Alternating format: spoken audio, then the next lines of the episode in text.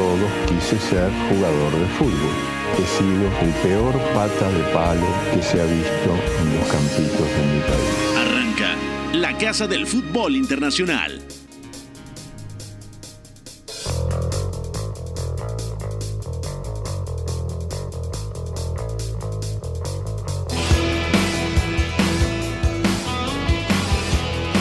Cuatro de la tarde con un minuto. ¿Cómo están? Pónganse cómodos. Bienvenidos a la Casa del Fútbol Internacional, W Deportes 7:30 de AM. Mucho que platicar. Hoy hubo actividad en la Bundesliga. Gran partido. El Borussia Mönchengladbach le pegó 3 a 2 al Bayern Múnich. También actividad en la FA Cup. El Liverpool derrotó al Aston Villa o al Aston Villa sub-23, mejor dicho. Y también en el fútbol español, el Villarreal hoy le ha pegado un baile en balaídos al Celta de Vigo, que sí tenía muchas bajas, pero no deja de ser sorprendente la goleada del Villarreal contra el equipo del Chacho Coudet. Mucho que platicar, saludo en los controles a mi querido Javidú, ¿cómo le va? ¿Todo bien? Qué bueno. También a Fo en la producción de este espacio, ya viene el señor Memerich para platicar un poquito de la Liga MX que arranca ya en unas horas, eh, a las 7.30 me parece que es el partido entre Puebla y Chivas, también tendremos muchísimos partidos aquí a través de W Radio y W Deportes, invitarlos a que la gente siga el Guardianes 2021, el Clausura 2021, aquí en W Radio. Bueno, vamos a comenzar antes de saludar a Eduardo Zurita y a Beto González con la encuesta del día.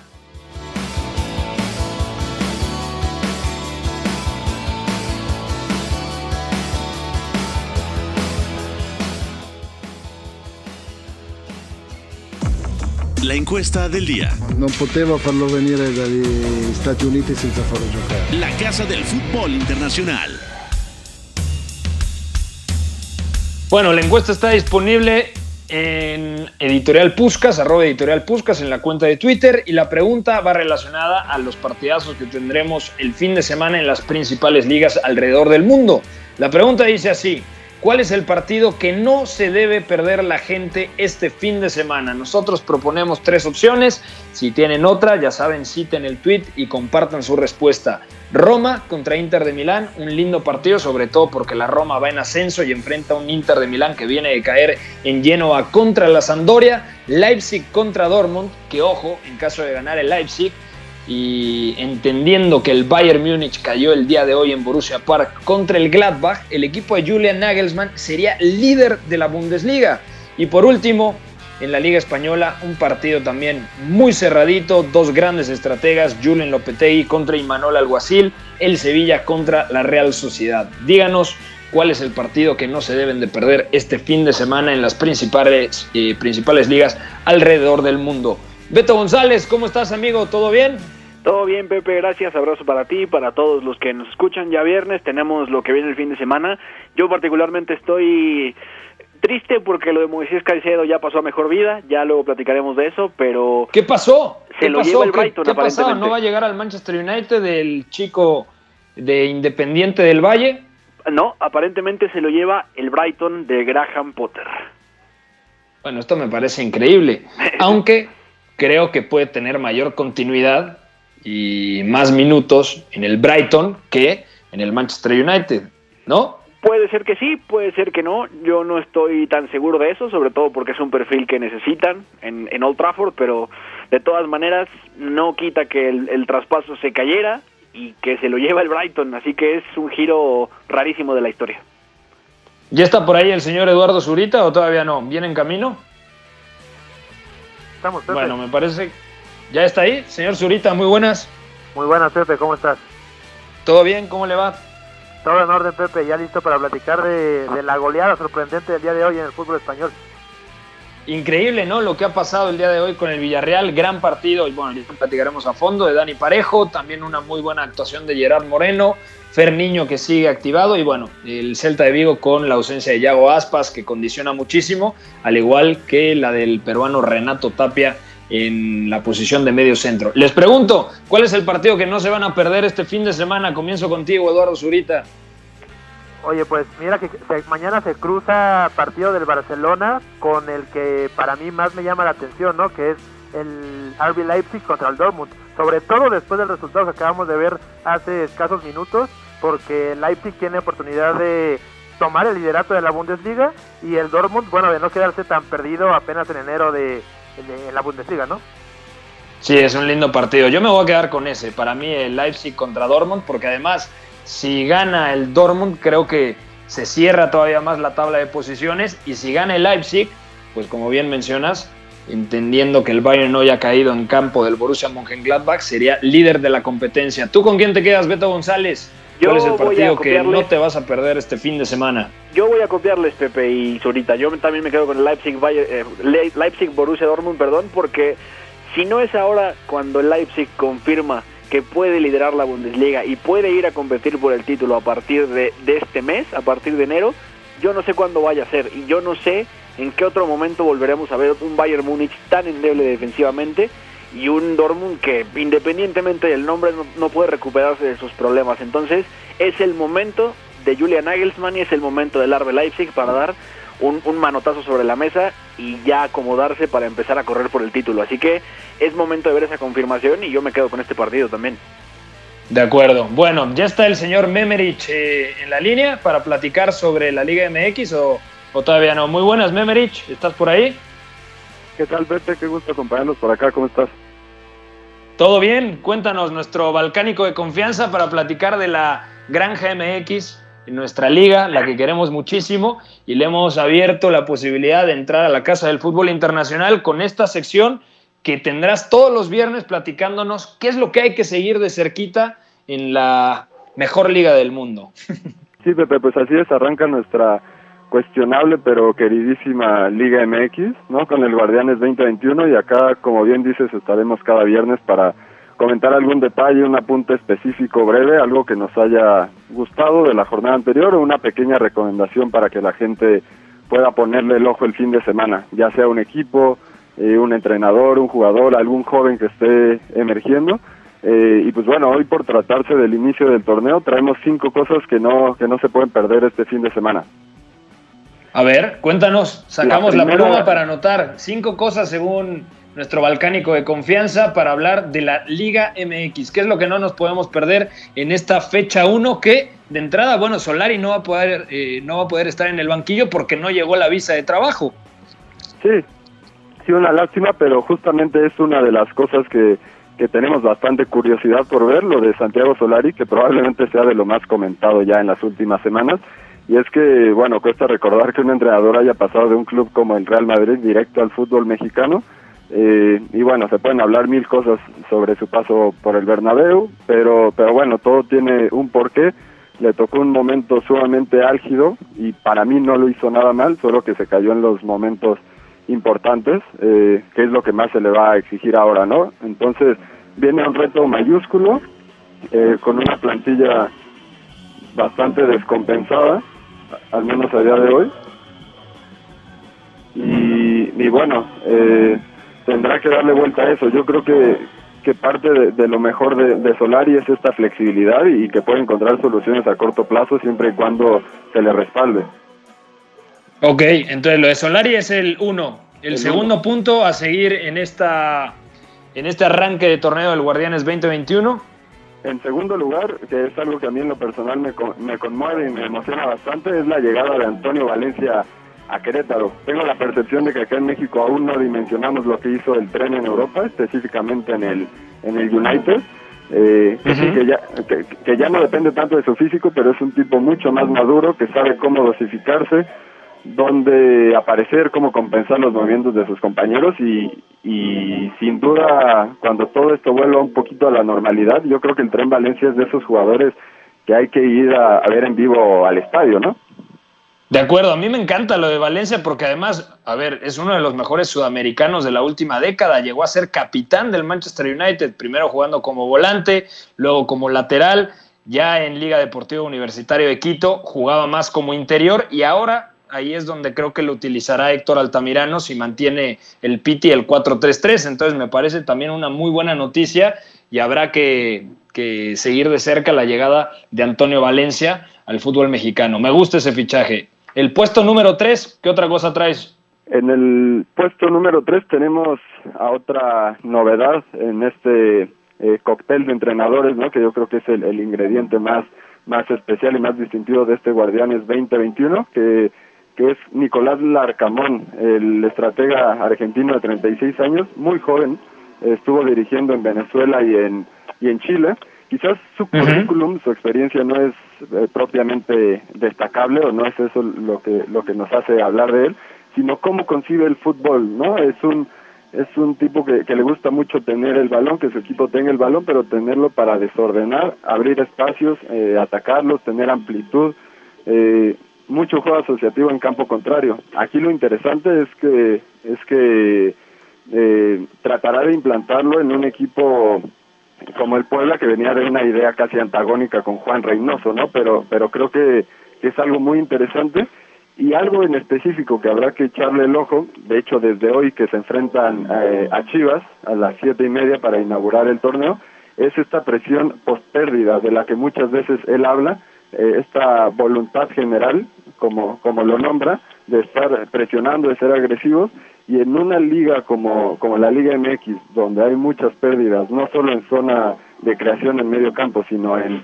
en zona de inicio de juego, de salida de balón, ahí puede causar muchos problemas y en vez de, replegar, eh, vivir en campo contrario y, morder allá.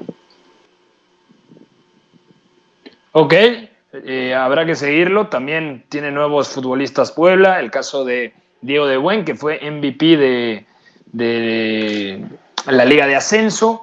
Eh, también llega el ganés Clifford Aguagué, se fue Pablo González, que llega al Atlas creo que puede competir bien. Y otra vez el objetivo de Puebla está claramente entrar al repechaje, es decir, terminar dentro de los 12 primeros. Número 4, ¿qué otra cosa nos traes para seguir de cerca en la fecha 1 del Guardianes 2021, Memerich? En el puesto número 4 eh, les traigo a Cholos, eh, que inevitablemente fue de las decepciones del torneo pasado, derivado de muchos problemas, tanto de indisciplina, problemas directivos, de pretemporada, de todo tipo eh, pero me parece que, que, la directiva se viene en confiar en Pablo Guede eh, para, para continuar, porque se reforzó muy bien con elementos de, experiencia, sobre todo en la saga, como Gonzalo Jara, el chileno, que bien puede, puede servir en línea de tres o línea de cuatro. Eh, Brian Angulo, el lateral izquierdo colombiano procedente del Puebla, que varios equipos lo siguieron.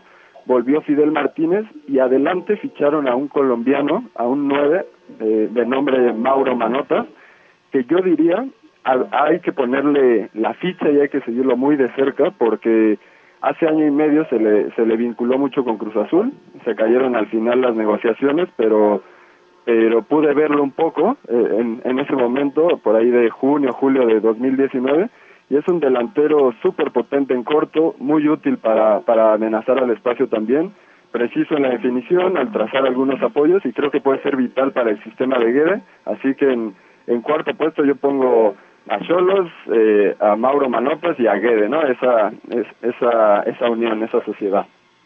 Y que es ahora o nunca, ¿no? Porque bien lo mencionas, el torneo pasado fue la decepción, pero después de lo hecho con Monarcas Morelia, a mí me motiva mucho lo de Pablo Guede. Yo creo que es uno de los grandes estrategas y en su momento lo dijo el Tata Martino, que le parecía cuando dirigió a Morelia el mejor estratega del fútbol mexicano. Y en el último puesto, puesto número 5, ¿con qué te vas a quedar, Memerich?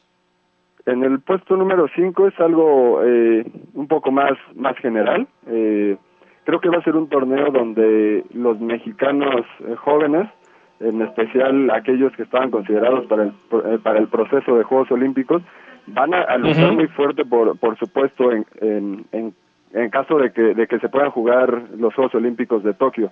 Porque si recordamos, eh, se postergó esta, esta competencia y ahora van a ser eh, considerados todavía aquellos que ya tengan 23 años, es decir, se va a hacer un, un torneo sub-24 eh, y esto hace todavía más apretada la competencia porque había jugadores jóvenes que igual y no llegaban el año pasado que ahora ya se están se están ganando un puesto o una oportunidad.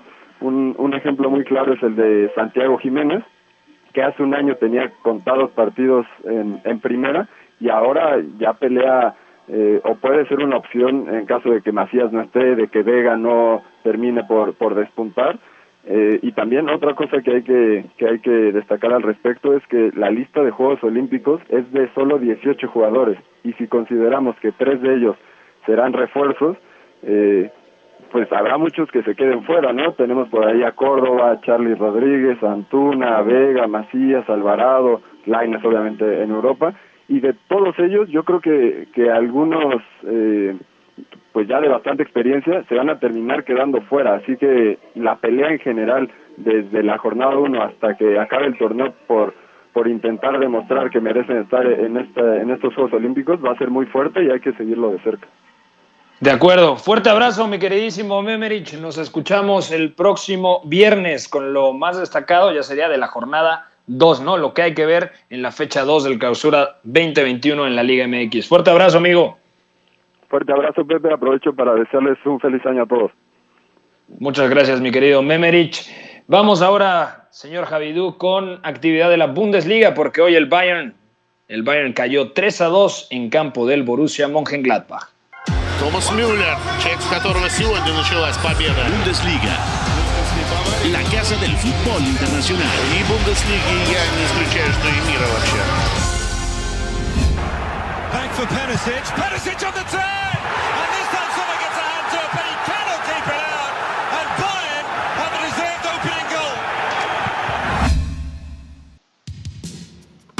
Bueno, ganaba 2 a 0 el Bayern, parecía que sería un día de campo para los de Hans-Dieter Flick, el primero lo hizo de penalti Robert Lewandowski, luego León Goretzka recupera la pelota, hace una buena pared, remata, le rompe el arco al arquero suizo Jan Sommer, 2 a 0, minuto 25, parecía que sería algo tranquilo para el conjunto bávaro y terminó dándole la vuelta los potros del Borussia Mönchengladbach con una exhibición de Lars Stindl, dos asistencias a Jonas Hoffmann que firmó doblete y además Neuhaus que había cometido el penalti del 1 a 0 a favor del equipo bávaro termina dándole la victoria 3 a 2 definitivo y de nueva cuenta defendió muy mal el Bayern Múnich, Beto, problemas en la profundidad defensiva, en la transición defensiva y además el volumen ofensivo del día de hoy sin ser Chinabri le pesó bastante al equipo eh, bávaro.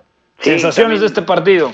Fí- Fíjate que esto es muy interesante porque hoy se da que Hans-Dieter Flick termine empezando el partido con dos extremos zurdos en el once, ¿no? Como Douglas Costa y como el propio Leroy Sané. Y la verdad es que más allá de cuánto intentaron ir alternando carriles, los eh, Pavard con, con Sané y Douglas Costa con Davis y cuando intercambiaban también, nunca se notaron cómodos, ¿eh? Y esto también tiene mucho tiene mucho que decir a la hora de ver cuánto pudo producir el Bayern Múnich. Me parece que le costó trabajo conseguir profundidad, me parece que eso también le afectó a la hora de la pérdida y luego ahí entre entre qué tan arriba marcó la línea, entre lo lento que es Niklas Zule corriendo para atrás en ocasiones y, y cómo esto también les bloqueaba ciertas líneas de pase, por ahí me parece que el Bayern Múnich se, se atascó más de lo que hubiera pensado. Entonces, a partir de ahí la presión del Gladbach funcionó bastante bien. Lars Tindel también de un buen partido ahí en la media punta. Eh, también el, tema de Jonas Hoffman me pareció tremendo.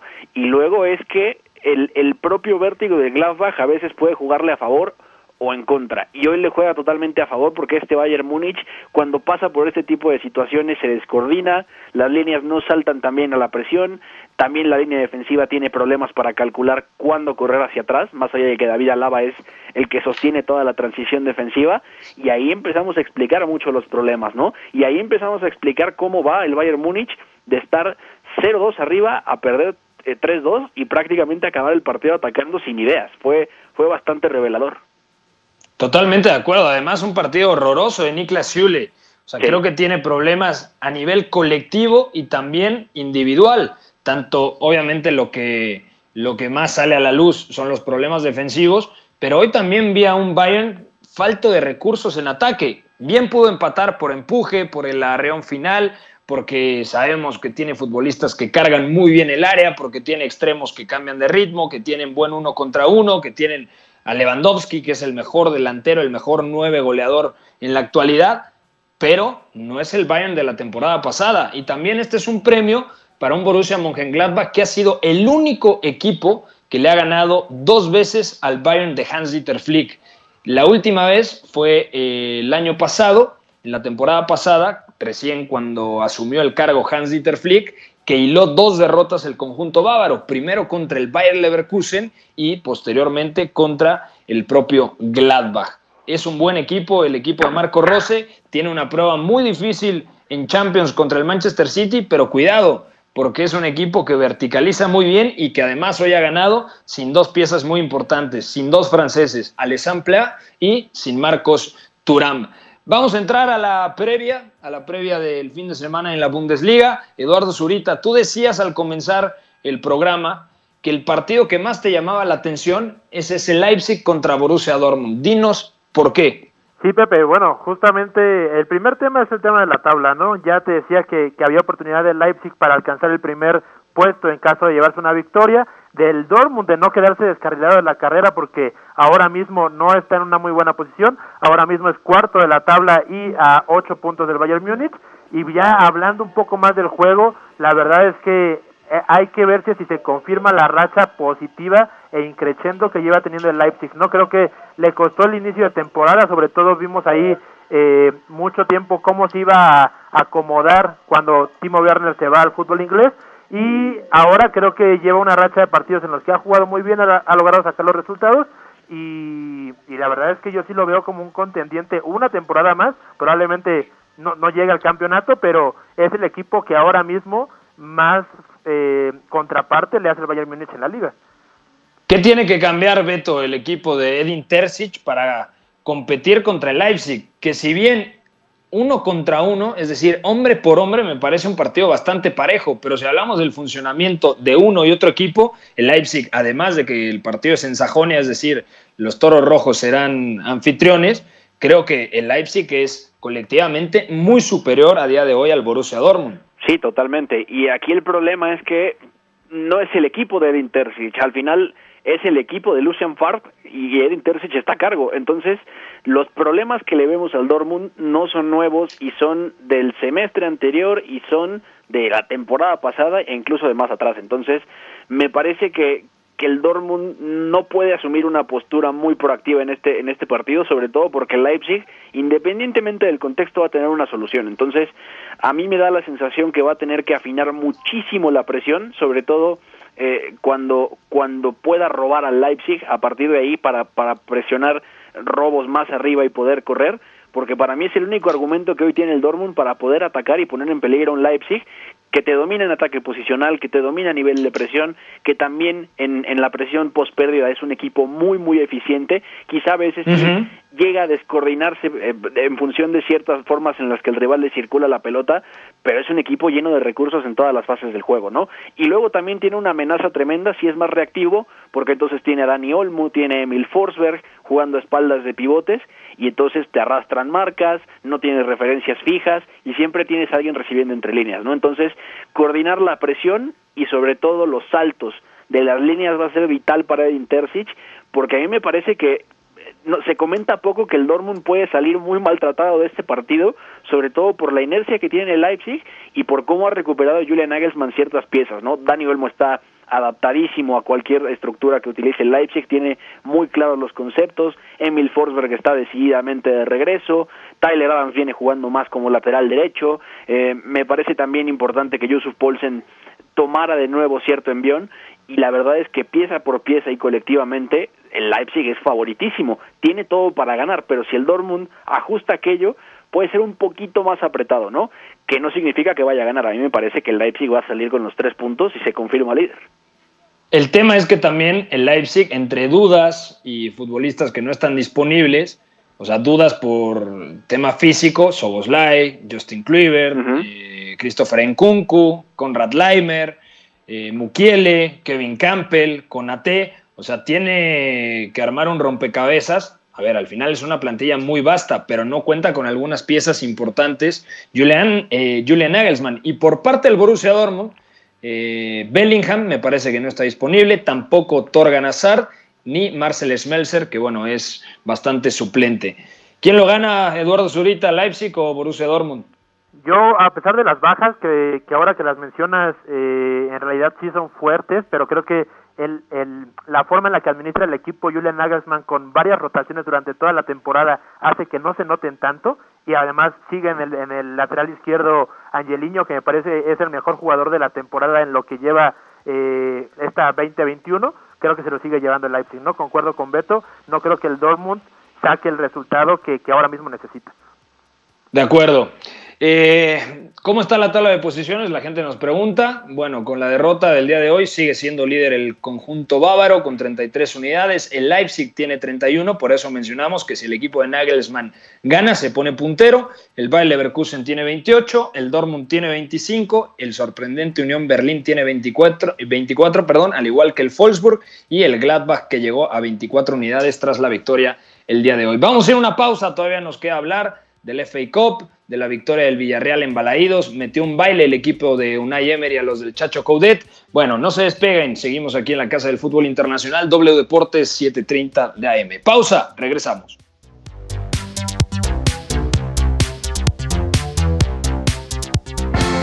El triunfo debe ser también la consecuencia de una superioridad moral, no solamente futbolística. Lo que para mí es el fútbol. Éramos todos muy amigos, nos gustaba jugar juntos, la pasábamos bien reunidos, intentábamos hacerlo lo mejor posible, atacar mucho y luego recuperarla con la ilusión de volver a atacar. Hasta el Choco Bonito supo rendirse ante una estrategia invencible. La Casa del Fútbol Internacional.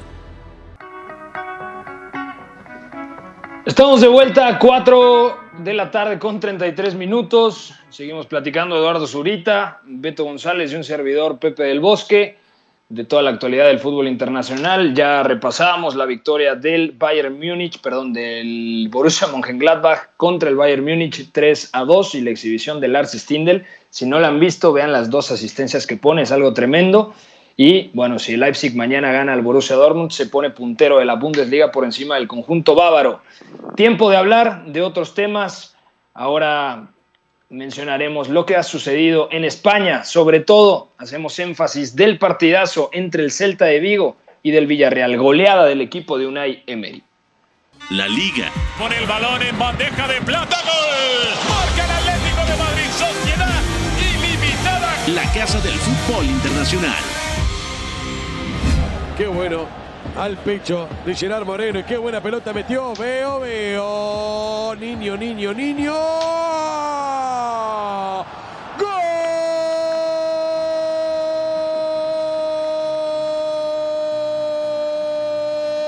¡Gol! De Villarreal. Estupendo Gerard Moreno. Magnífico Ferniño para marcar el cuarto gol. Qué definición. Vean ustedes. A la media hora de partido ya estaba ganando el Villarreal en Balaídos, anotaciones de Gerard Moreno, Moy Gómez, Dani Parejo y Fer Niño, además asistencia de Gerard Moreno, muy buen partido del zurdo atacante, también Dani Parejo, gol y asistencia, asiste en el primero a Moreno, marca el tercero en un error defensivo del Celta al defender la pelota parada, Eduardo Zurita, el Villarreal, ya es tercero con 32 unidades, Difícilmente va a pelear por el título, hay que ser honestos, hay que ser sinceros, pero el Villarreal es un muy buen equipo y está haciendo un gran trabajo Unai Emery. Hoy 4-0 contra un Celta de Vigo que no contaba con dos piezas clave. En el centro del campo el peruano Renato Tapia y en el frente de ataque Iago Aspas, que es el elemento ícono del Celta de Vigo.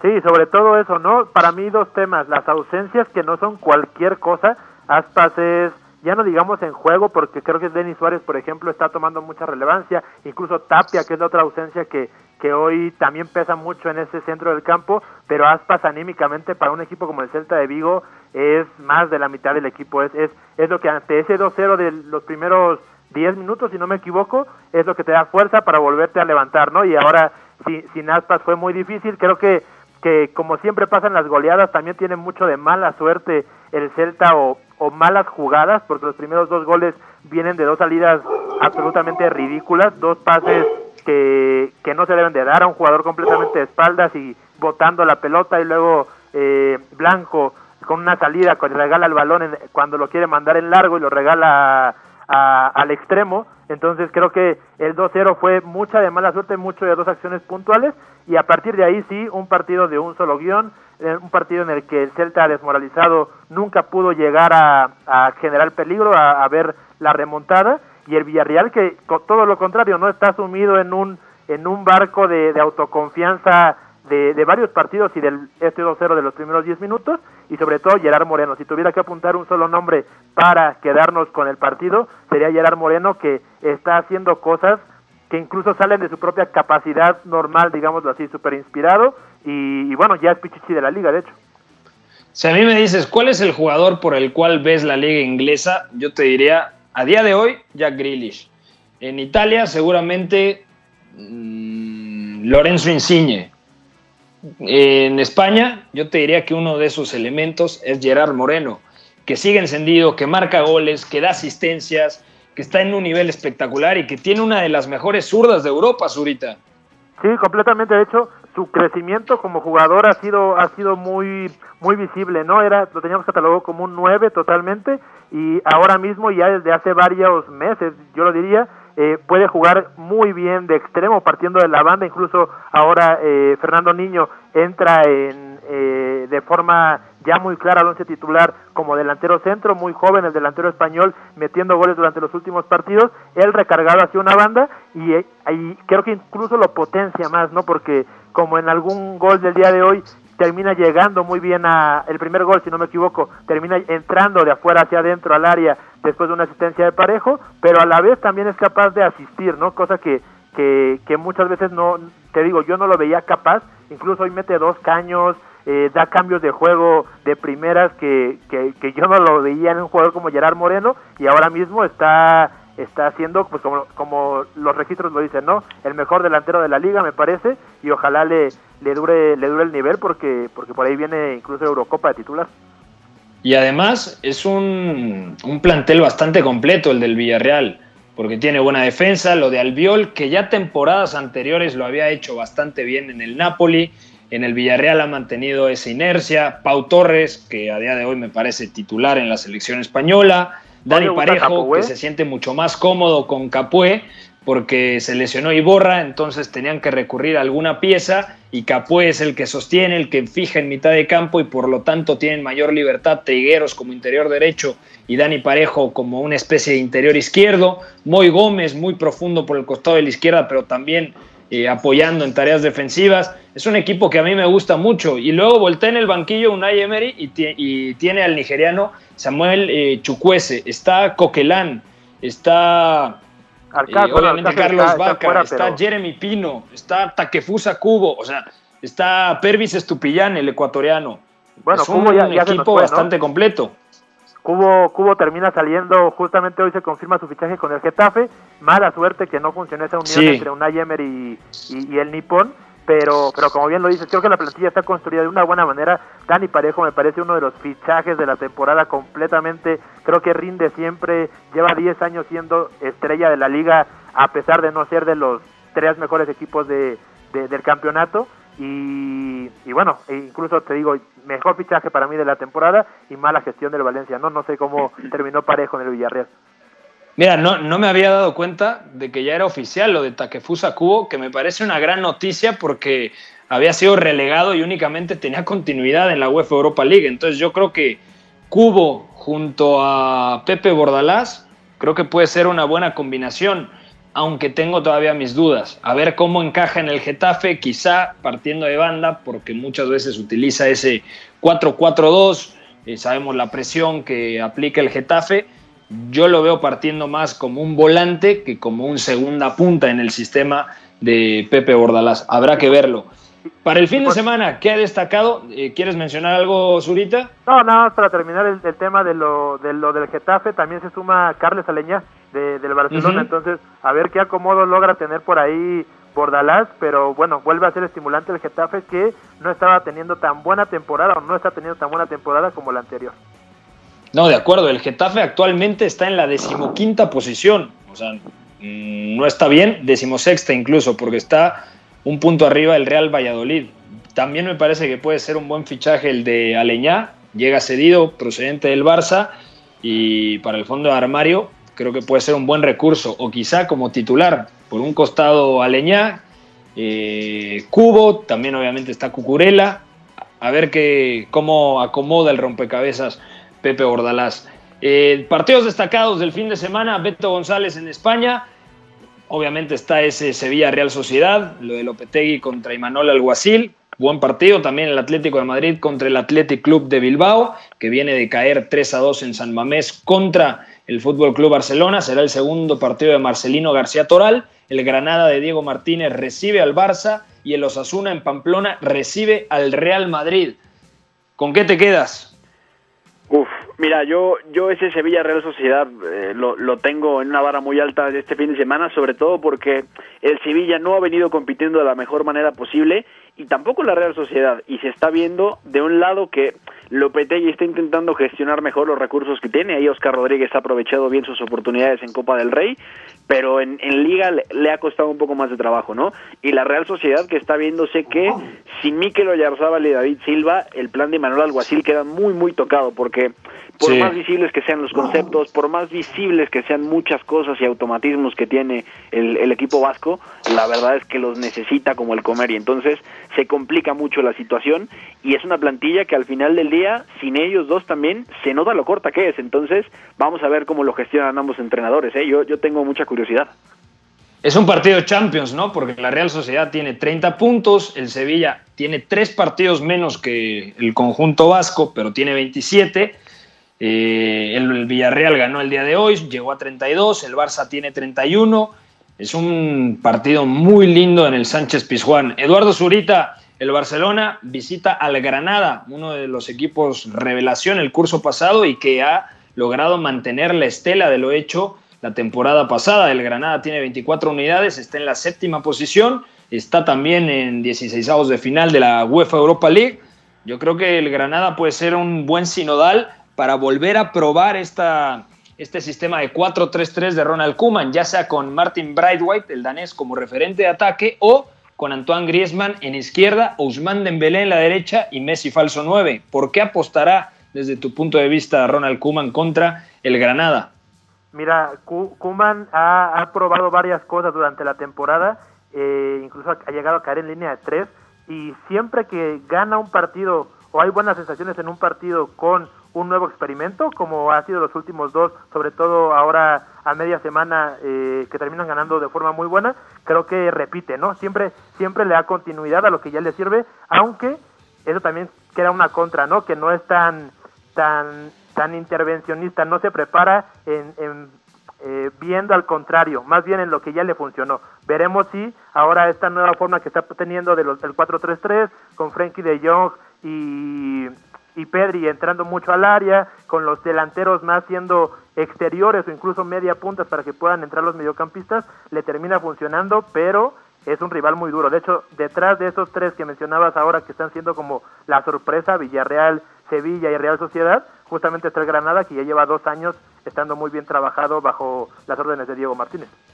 De acuerdo. Y por último, antes de cambiar de tema, el Real Madrid eh, sin Zinedine Zidane, ¿no? Me parece que va sin el estratega francés contra Osasuna, Beto González. Ahora te confirmo si estará Zidane o no. Sí, sí, de, acuerdo. Y, vamos a ver qué tanto el Madrid vuelve a, mostrar esta cara donde... Eh, no, mira, al final Zinedine Zidane dio eh, negativo a la prueba de coronavirus. Va a estar contra los Osasuna, ¿eh? Sí, sí va a estar. Ah, perfecto. Y, ahora sí, al análisis, porque no, no sé qué tanto eso pueda llegar a condicionar ciertas cosas, pero ya confirmado esto, entonces vamos a ver qué tanto asienta bien si dan estas cosas que le hemos visto de la presión, de voltear el rol de, de interiores y extremos para presionar. Ah, vamos a ver que se confirme el momento de Luka Modric, que está hecho un absoluto dios en este momento, que está rindiendo a un nivel pletórico, está muy bien físicamente y que el Real Madrid va a enfrentarse también a una de las mejores presiones de la liga, ¿no? Como la de Yago Barrasate, que ya también la temporada pasada la vimos generar bastantes problemas a, equipos que quieren salir elaborado o los obliga a salir elaborado y ahí les tiende la trampa, ¿no? Que aquí hay trampa, ¿eh? O sea, hay un truco porque contra el Celta de Vigo hablábamos que el Real Madrid no presionó arriba, sino que esperó al Celta de Vigo y lo cazó al contragolpe. Sí. A ver si por la situación del partido, entendiendo que los Asuna, jugando de local sobre todo, presiona bastante bien, eh, Zinedine Zidane no apuesta por una fórmula similar a la que le dio resultado la fecha pasada contra el, el conjunto gallego. Puede ser, ¿eh? Y también Zinedine Zidane es mucho de, de, esta clase de entrenadores que encontrando una solución puntual que puede llevarse a varios contextos, la repite. Así que podríamos ver esto también, ¿no? Que en vez de ser una presión sea una defensa media más que otra cosa y a partir de ahí también tirar de la calidad individual. Es posible, es un plan que igual y se antoja ahí que puede suceder, entonces va a valer la pena verlo. Ok, perfecto. Eh, ¿Algún otro tema que quieran tocar de la Liga Española o cambiamos rápidamente a la FA Cup? Vamos a la FA Cup, Pepe, ahí es mucho carisma. A ver, con el Aston Villa Sub-23. Vamos, mi querido Javidú, a Inglaterra. Premier League. Young for United. To Pogba over the line. And Manchester United have the lead at Vicarage Road. La casa del fútbol internacional. O 31 também estava a defender quase a meio do meio campo. Vai sair cruzamento da direita para o cabeceamento de Sadio Mané para o primeiro gol do jogo. É o quarto minuto. Um cruzamento tirado da direita e Sadio Mané a cabecear sem hipóteses para o guarda-redes húngaro, Akko. ¿Qué ha pasado el día de hoy con el Liverpool que le ganó a un equipo juvenil del Aston Villa? Yo esperaba ver a Grealish, esperaba ver a Watkins, vi la alineación y dije, este partido no lo veo ni aunque me lo regalen, ¿sabes? no, cuéntanos. Tú, Pepe. Yo, yo, yo la agarré en nuestra agenda, casi casi que puse ahí la flechita de que ese era mío y, y no jugó Grealish, ¿no? Eh, y sí, como dices, equipo, equipo sub-23, la verdad es que tenía la intención todavía de como, como profesionales que somos de lo tomé y verlo, pero el Liverpool se puso en ventaja en el minuto 2, un buen cabezazo de Mané y, y, la verdad es que lo solté, ¿no? Y al final termina, eh, a pesar de que en algún momento se, se, hizo el empate uno contra uno, creo que termina ganando el Liverpool muy bien, 4 a 1, sin despeinarse tanto y con muchas eh, parches también diría yo. Sí, ¿A ti qué te pareció? El, el Liverpool, buen partido, ¿no? Bueno, termina ganando sin mucha complicación pero viene el resumen que se puso uno a uno en determinado momento el Aston Villa. Es que el, el, partido es muy muy engañoso porque perfectamente pudo haber terminado 8 a 1 para el Liverpool, no, no es exageración. De hecho, el arquero Akos Onodi, que, que es parte de este Aston Villa Sub-23 que dirige Mark Delaney, eh, al final acaba el partido con siete atajadas. O sea, realmente Liverpool pudo haberse llevado otros cuatro goles más y no hubiera pasado nada. El tema es que Liverpool sigue intentando atacar, sigue adelante en el primer tiempo y cerca del final, eh, Louis Barry, que es el, punta de este 4-5-1, 5-4-1 con el que salió el entrenador galés del, del Villa Sub-23, pues le pica a la espalda a Rhys Williams, que hoy fue el central derecho, y se ve que Rhys Williams nunca esperaba que Louis Barry realmente fuera a salirle por un costado o fuera a picarle a la espalda. Entonces al final es una jugada muy muy directa la del Vila y es, es literalmente fue uno de sus dos tiros en el partido, porque vale la pena destacar esto. El Liverpool termina el partido con 84% de posesión, 29 remates y 13 de ellos a puerta. El Vila tuvo 16% de posición, tuvo, de posición, perdón, tuvo dos, dos llegadas, dos remates y una de ellas fue gol y con eso se puso eh, en, en, igualdad al, antes del, del, final del primer tiempo, ¿no? Pero la, la verdad es que la forma en la que alcanzó a competir este, este grupo de chicos es, es muy, muy loable, muy valiente porque se confirmó hace apenas unas horas que ellos iban a jugar porque el, el, centro de entrenamiento de Aston Villa cerró por un brote de coronavirus, el, el Bodymoor Heat Training Ground que, que le pertenece al, al Villa cerró, uh -huh. hay un brote importante de coronavirus ahí en, en, en, el centro de entrenamiento que está en Birmingham, y entonces tiene que jugar todo el equipo sub-23 y va todo el cuerpo técnico del equipo sub-23. Entonces, sorprende mucho a todos y por lo menos el primer tiempo es, es de verdad para, para aplaudir a este equipo de chicos porque no es sencillo asumir que tú vas a ir a jugar contra el campeón de Inglaterra, contra un campeón de Champions y a jugarte la 90 minutos por un boleto en, en, la FA Cup, ¿no? Entonces fue, fue bastante interesante de ver, los laterales aparentemente se comportaron bien al encarar duelos uno contra uno, Takumi Minamino dio asistencia en el 2 a 1, habrá que ver si esto le da un poquito más de confianza. Y al final Sadio Mané pues le hace bullying a los niños, ¿no? Pero ojo con esto porque ya también un partido del Shrewsbury Town hace unos días se canceló por coronavirus. Y el partido del Derby County que hoy dirige Wayne Rooney además tras el despido de Felipe Cocu eh, estaba uh -huh. en duda, pero sigue adelante. Entonces la situación en Inglaterra está bastante complicada. A hasta eso pudo jugarse hoy. Bueno, es que te dicen, es tercera ronda de FA Cup, eres sub-23, juegas contra el Liverpool, campeón vigente, no tienes nada que perder, pues sal a divertirte, ¿no? ¿Qué le dices?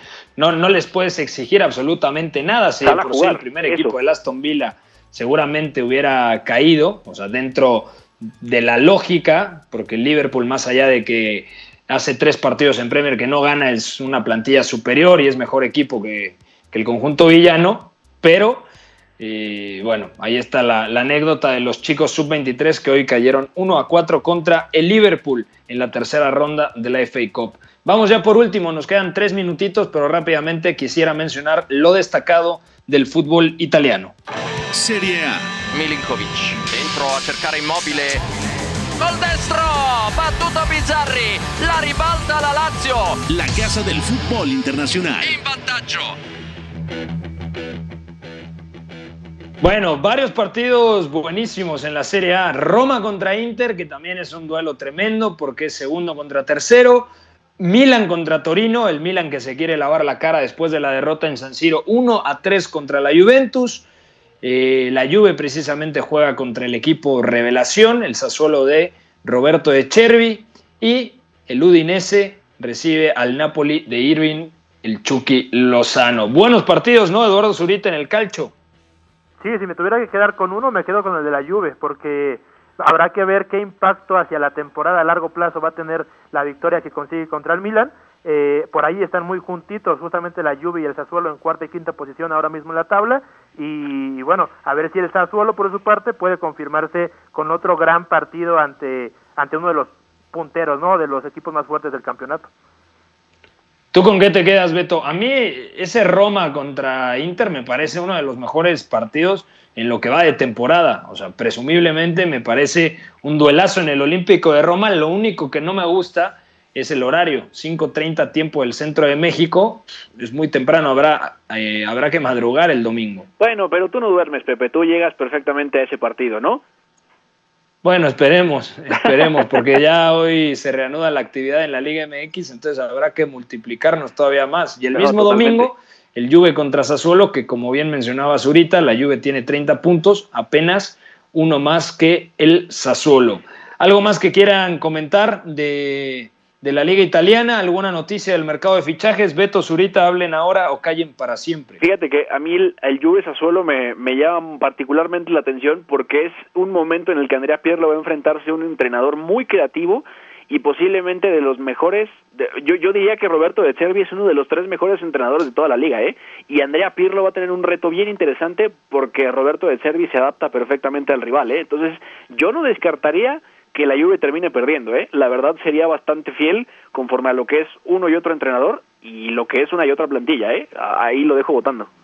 Yo creo que el envío anímico ganado contra el Milan, un partido que bien pudo terminar 3 a 3, pero que Chiesa lo termina resolviendo, también un buen partido de Paulo Dybala, pero yo creo que la Juve gana más que en lo futbolístico en la victoria contra el Milan, en, lo mental, en lo moral, en lo anímico. Creo que puede ser esa victoria en San Siro un punto de inflexión de cara a la temporada de la vecchia señora. Ya nos vamos a ir. Eduardo Zurita, fuerte abrazo amigo. Nos escuchamos el próximo lunes y a ti te escuchamos el próximo miércoles. Pepe, Beto, un abrazo y abrazo a los que nos escucharon hoy. Mi querido Betao, fuerte abrazo. Eh, a las siete y media juegan tus chivas. Exactamente, amigo. Ya estoy listo para dejar parte de, mi hígado en, el coraje. Un abrazo para todos, un abrazo para Zurita. Nos escuchamos el lunes. Y por favor, vean la FA Cup porque el Tottenham va a viajar a un campo amateur a jugar contra el Marine FC. Así que ese carisma no se lo pueden perder. Menos de 3.000 aficionados, ¿no? Platicábamos. El Arriba Stadium tiene 2.800 eh, plazas para aficionados, imagínate. Increíble. Gracias a Javidú en los controles, a Fo en la producción de este espacio. Soy Pepe del Bosque. Nos escuchamos el lunes en punto de las 4 de la tarde. Ya lo saben, vean mucho fútbol y si pueden, quédense en casa. Pásenla muy bien. Hay una relación entre la práctica del cuerpo que se expresa en las manos y el cerebro, pero el fútbol ha suprimido esto. De modo que se trata fascinantemente de un ejercicio que nos devuelve en el tiempo a lo que fuimos en el origen, pero también una vez que nos aficionamos a este juego, nos regresa a la infancia, al niño que fuimos. Gracias por sintonizar la Casa del Fútbol Internacional. Entonces el fútbol es en ese sentido una maquinaria para regresar en el tiempo en un doble sentido. Por W Deportes, la frecuencia del fútbol internacional.